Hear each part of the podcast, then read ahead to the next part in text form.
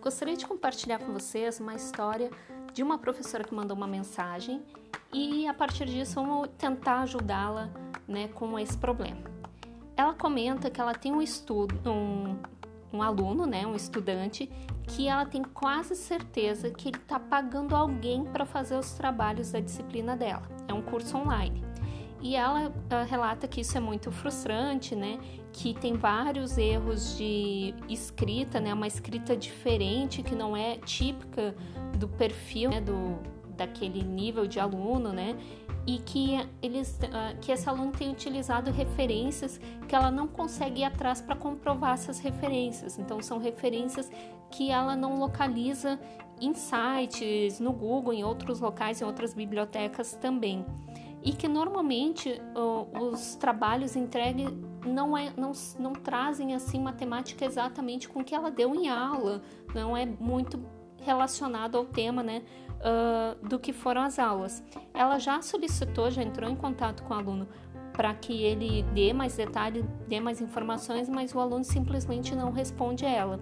E ela queria saber assim uh, o que, que pode ser feito, se tem alguma dica né, de como proceder realmente uh, trabalhar com, com esse tipo de questão uh, é uma coisa que acontece na vida do professor e isso não é uma peculiaridade, uma particularidade da educação à distância.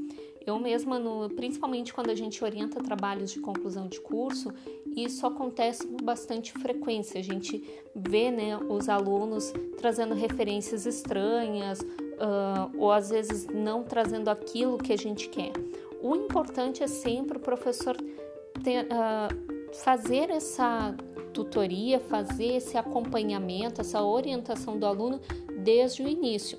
Então, quando a gente tem condições de acompanhar o aluno semanalmente, fazendo as leituras, fazendo as devolutivas para ele, também apresentando referências do que a gente quer, isso se torna um processo mais tranquilo.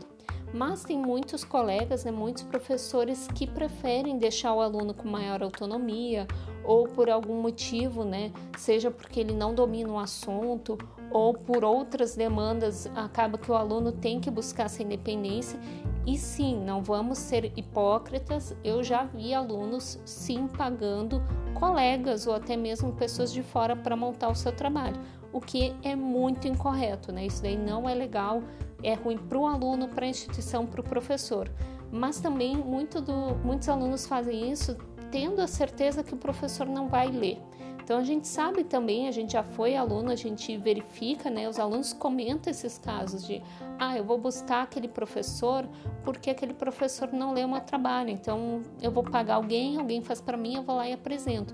Principalmente o aluno que se dá super bem em apresentações. Então se o aluno tem essa essa, esse jeito, essa facilidade para, digamos, enrolar na hora da banca, numa hora de uma apresentação, o aluno tem, existem alunos que têm sim esse perfil.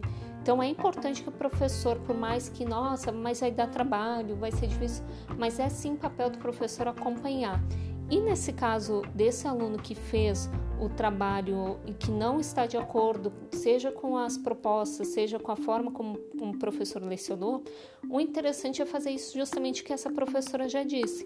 Procurar o aluno, de repente conversar com ele, olha, eu preciso de mais informações, não localizei o, as referências que você colocou, vou fazer um, vou pedir para você apresentar o trabalho porque isso vai ajudar a esclarecer.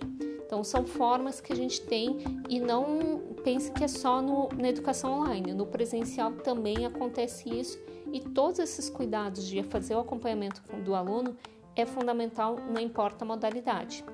Então, se você tiver alguma dúvida, sugestão, quiser uma história com a gente, não esqueça, nosso contato é eaddepressão1.gmail.com. Até a próxima!